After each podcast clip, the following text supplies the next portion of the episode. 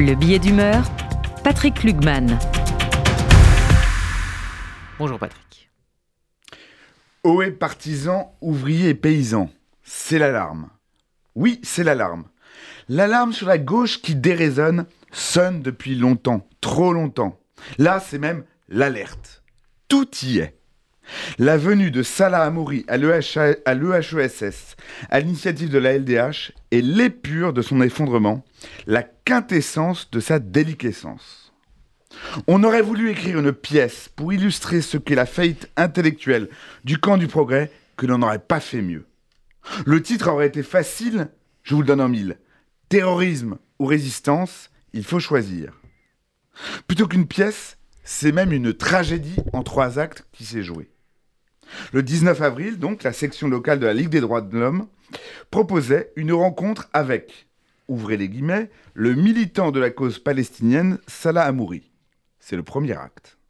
L'UEJF a eu la courageuse mais périlleuse idée de venir interpeller de manière pacifique les organisateurs sur qui est Salah Amouri une personne condamnée en Israël pour un projet d'attentat contre l'ancien rabbin d'Israël, Ovedia Yosef, et expulsé vers la France, dont il est un ressortissant, pour ses liens avec une organisation reconnue comme étant terroriste, le FPLP.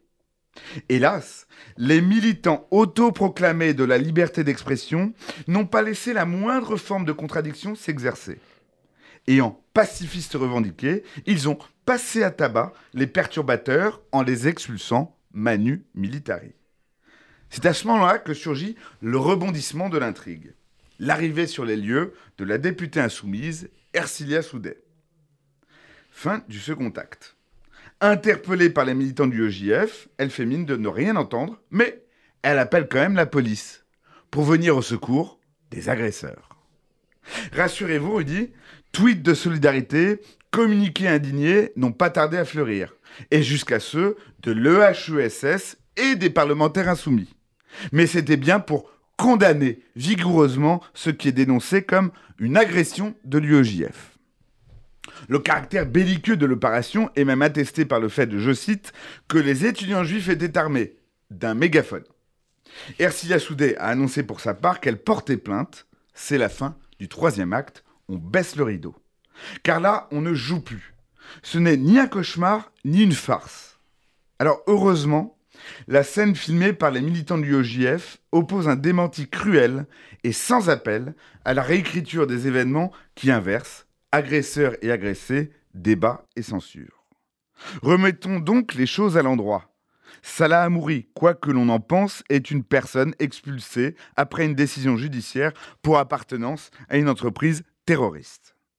Cela aurait pu provoquer quelques échos en France quand même, où deux attentats récents, celui de Ozaratora à Toulouse en 2012, celui de l'Hypercacher en 2015, ont coûté des vies juives françaises au nom d'une solidarité prétendue avec la cause palestinienne. Mais non, l'abjection d'ôter la vie au nom d'une cause n'a pas été dénoncée, ni même envisagée, par aucune des organisations de défense des droits de l'homme qui étaient ici présente ou représenter la LDH ou Amnesty. Et que cela n'ait pas pénétré les murs ou les esprits de l'EHESS, où l'on enseigne pourtant les sciences sociales, me sidère.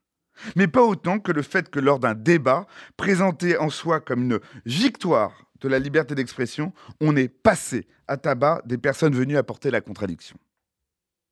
Faites la somme du déni, des errements, des retournements qui se sont déroulés ici, et vous aurez devant vous, gisant, le grand cadavre à la renverse que dénonçait il y a 15 ans déjà Bernard-Henri Lévy.